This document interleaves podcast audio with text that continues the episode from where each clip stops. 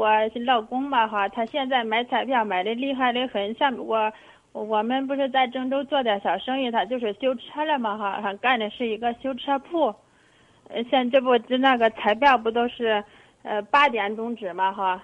他那个就是七点，反正就他他七点他就是有活了，就是一洗手；没有活了，就是门也不关，就丢着都走了，一直一直到八点买了回来。以前你把没有小孩时候哈，我我上班有工作嘛哈，就是一有小孩，他现在买彩票买的都是，呃，反正房租也交不上，呃这。嗯，反正是就是生活生活，反正都是维持不下去。现在都是吃了啥顿没下顿，他反正就是一一一天到晚都钻到那彩票室里，他反正就是在家里也是趁趁着那大纸看。俺俩就是现在都一直都是生气，这这这情况都是他妈妈也知道，反正是都都都劝他了，也都说他了。我就我俩都是曾为这事，反正也曾经打过闹过，反正他都是一直不改。就是从从有小孩到这个嗯，这两小孩，反正这两岁半都送幼儿园了。送幼儿园这我都有找活干了哈，上班了。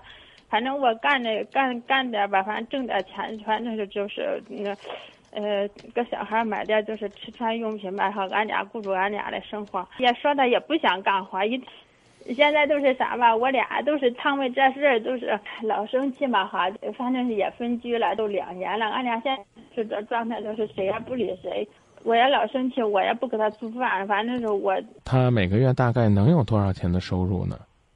他现在反正是都是，嗯，也不好的干活他就是挣一点，反正顾着他自己花，收入，老，反正也都是那一两千块钱。你能不能帮他把这一两千块钱呢去做一个合理的规划？他现在就是他挣了钱，直播都塞到他布袋里，他一一分不出。啊，现在呢，他一天挣一百，他买九十八，你能不能给他规划到他一天挣一百，他买十八？现在俺俩都是，呃，我我也不理他，他也不理我，一直都是生着气，的谁不理谁。哦。吃饭就是我也不想给他做饭，我自己他吃他，我吃我的。两个人感情有了这个沟通的渠道。你才能跟他说，咱能不能少买点其实我的意思很简单，就是希望你能够通过你的努力，你先陪着他买，让他跟你讲这彩票有什么规律，为什么如此痴迷。然后呢，等他讲的时候呢，你就可以专门的问一些问题，问一些你事先准备好的关于那个买彩票其实没啥希望的问题。多少万人买，可能才会有一个他在跟你讲这些东西啊，去反思的机会，啊！你不理他，不给他做饭，冷落他，哎呀，他觉得家里边没有快乐，哪有快乐呢？彩票站是吧？哪怕花二十块钱，每个星期去买一个希望，对于他来讲，可能他认为通过他的劳动，也许呢买不了车，买不了房，让你们过不上好生活，他真的希望有朝一日奇迹能够降临在他的身上。那个时候，他就拍着胸脯说。你看，你不叫我买彩票，我这次买的罚了吧？他真的盼着这一天。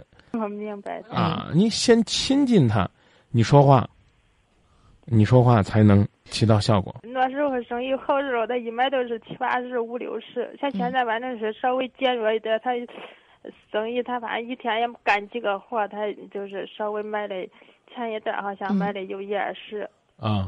所以我就说，你的这个老公啊，其实是一个很明事理的人，只不过是呢，你了放弃了对他的征服。我说的意思你明白了吗？啊，我希望你能够继续去影响他，嗯，不求呢一下子呢就让他完全的改变。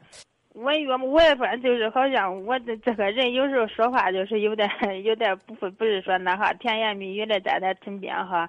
我们说的意思，如果您明了了。您就琢磨琢磨应该怎么样去完善细节，希望您能够理解，好不好？好，好，好，好，好，好。